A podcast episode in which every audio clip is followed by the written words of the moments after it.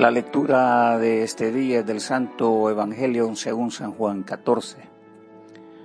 Ustedes demostrarán que me aman si cumplen mis mandamientos y yo le pediré a Dios el Padre que les envíe al Espíritu Santo para que siempre los ayude y siempre esté con ustedes. Él les enseñará lo que es la verdad.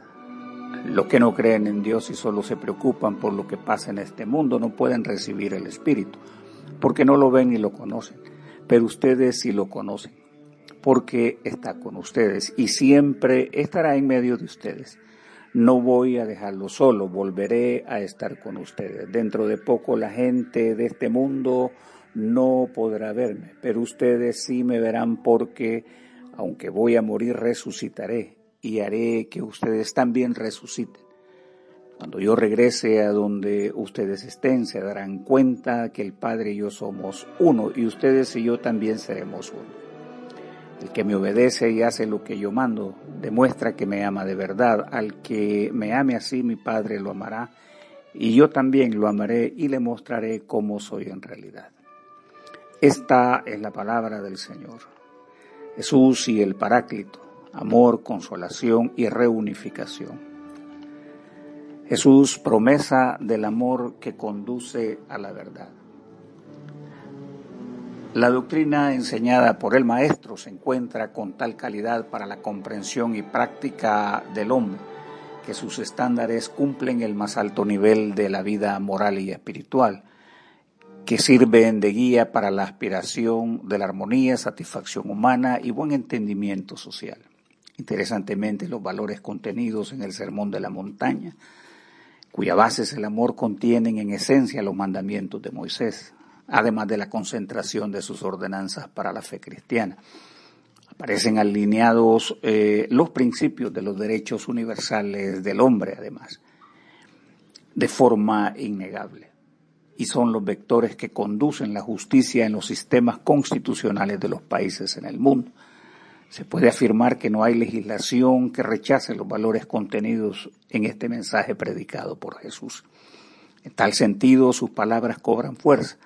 Primero porque sus mandamientos son conductores de la verdad más elevada, cuya luz es guiadora de la vida de los hombres. Anima diciendo, conoceréis la verdad y ella os hará libre. La fuerza de sus palabras es liberadora y contenedora del amor. Así es su demanda y conlleva una condición que ha dicho en el texto, si me aman, obedezcan mi doctrina. El gran impulsor de la voluntad y obediencia no es otro que el amor. No se trata de una sumisión a tienta, sino razonada. La verdad es un antídoto que una vez se hace parte de nuestra fe, no podremos vivir al margen de su luz. Por ello el testimonio de hombres en la historia les llevó incluso a ofrendar su sangre por causa del testimonio de los hechos que amaron hasta derramar su última gota de su ser.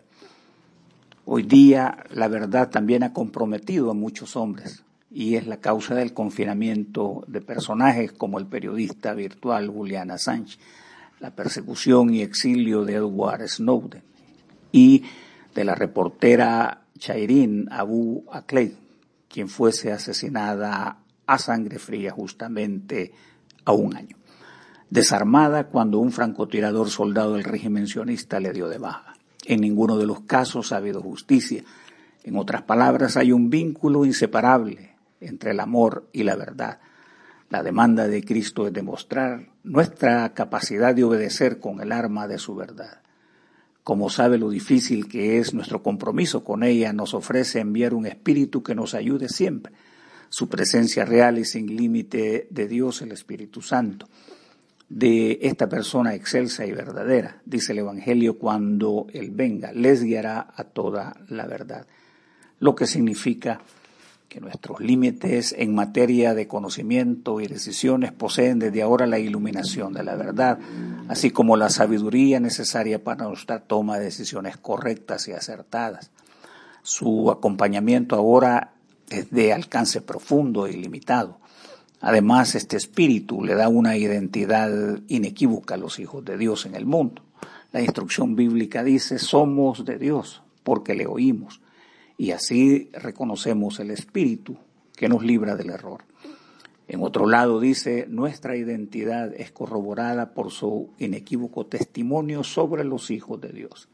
Tenemos en el Paráclito, en este intercesor, un aliado que nos conduce con seguridad, que nos protege con integridad, que nos sostiene siempre del lado de Dios. Jesús, la promesa de no quedarnos solos y la esperanza de la vida. El maestro no quiere pensar que la soledad con sus estragos lleve a sus hijos al grado de la frustración y decepción por causa de su ausencia. Algunos confusa eh, y equivocadamente pensaron en motivos errados que le condujeron a la muerte. La confusión es un estado donde se carece de orden, no se tiene entendimiento y, y la, la incapacidad para orientarse. Por tal motivo Jesús reitera su compromiso de no dejarnos en el abandono y estar siempre al lado de sus seguidores. Es importante reconocer que los delincuentes que actúan bajo su propia ley tienen muchas veces que ser sometidos a largos periodos de confinamiento para tratar de corregir y reformar sus vidas. En otras palabras, son sometidos a condiciones de soledad despiadada que por fin aniquilará su espíritu. Se les priva de visitas, llamadas, del aire puro, del calor del sol, sin compañía, sin conversación, etc. La promesa de Cristo es que este Espíritu nos dará compañía para no estar solitarios, concederá su fuerza, conocimiento veraz, y algo importante es que seremos equipados con la suficiente gracia para percibirlo y recibirlo, aceptar su enseñanza y coincidir en la armonía del conocimiento de todos sus hijos en cualquier lugar y tiempo. Opuestamente, es un conocimiento que el mundo incrédulo no puede recibir, ya que es imposible que pueda verlo. Para ello se le exige, es necesario nacer de nuevo para comprender la realidad de su reino. Es importante reconocer además el inmenso rol de este consolador, a quien reconocemos como el Espíritu Santo, que en doctrina cristiana pura se trata de la tercera persona de la Santísima Trinidad. Juan Calvino afirmó que el oficio de Cristo era apaciguar la ira de Dios al espiar las transgresiones del mundo, redimiendo al hombre con su muerte, procurando justicia y vida. Pero este Espíritu Consolador, por su lado, tiene el oficio de hacernos partícipes no sólo de Cristo mismo, sino de todas sus bendiciones. Y es así, hermanos, como Jesús afirma esta identidad con su causa, con la vida, a través del dolor, de su muerte y resurrección, la cual comparte con los creyentes. Así se cumple la promesa y aquí yo estoy con vosotros todos los días hasta la consumación de los tiempos. La inmensa obra expansiva del reino no sería posible sin la demostración real del Espíritu Consolador. Se trata de una tarea incapaz para el hombre, pero posible para el mediador y redentor Jesús por medio del Paráclito. Dijo el profeta, una noche oscura envuelve a las naciones, pero Dios hará brillar su luz y así los reyes del mundo verán su gloria futura. Jesús, la promesa de reunirse con su pueblo. Nuestro Redentor extiende su promesa de estar juntos nuevamente. Nosotros que no lo conocimos, gozamos de sus alentadoras palabras, que dice, bienaventurados los que sin verme han creído. Sus redimidos esperamos reunirnos y hallarnos rostro a rostro. La aproximación apostólica dice, ahora conocemos a Dios de manera no muy clara, como cuando vemos nuestra imagen reflejada en un espejo a oscuras.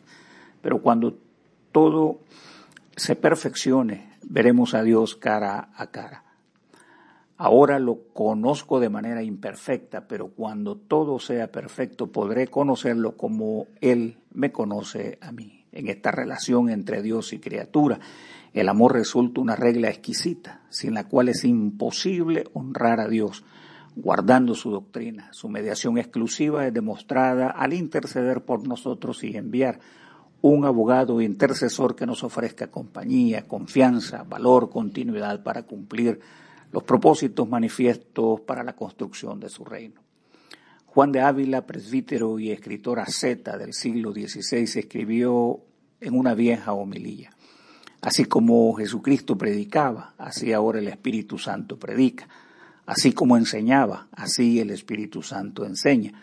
Así como Cristo consolaba, el Espíritu Santo consuela y alegra. ¿Qué es lo que pides? ¿Qué buscas? ¿Qué quieres más?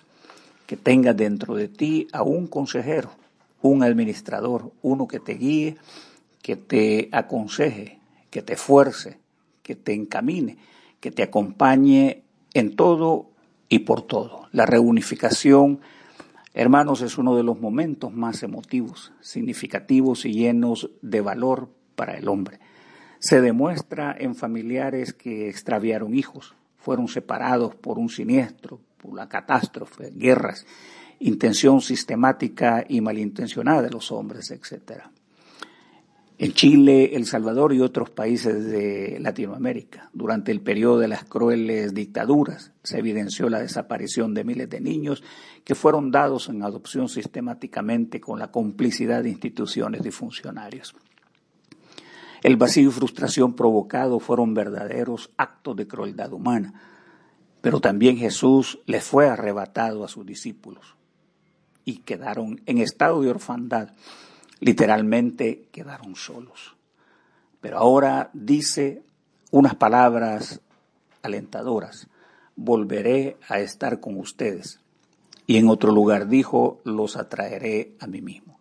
También dijo esta afirmación, voy a preparar lugar para que estén donde yo esté. La poetisa Zaida C. de Ramón escribió, por eso me gozo en ti cuando me dices te quiero, me agradas cuando me hablas, cuando te tomas tiempo para confiar en mí, todo lo que lleva dentro. Sigue confiando, espera, sigue amándome y sirviendo. Si sufres persecución, resiste todo temor con el amor que es perfecto. Recuerda, nunca lo olvides, soy tu Padre y te defiendo. Te amo, te amaré siempre, nunca dejaré de hacerlo. Oremos. Señor, tú has preparado para los que te aman cosas tan buenas que sobrepasan nuestra comprensión. Infunde en nuestros corazones tal amor hacia ti que, amándote en todo y sobre todas las cosas, obtengamos tus promesas que exceden todo lo que podamos anhelar. Por Jesucristo, tu Hijo, nuestro Señor, que vive y reina contigo y el Espíritu Santo, un solo Dios, por los siglos de los siglos. Amén. Por tanto, al Rey de los siglos, inmortal, invisible, al único y sabio Dios, sea honor y gloria por los siglos de los siglos. Amén.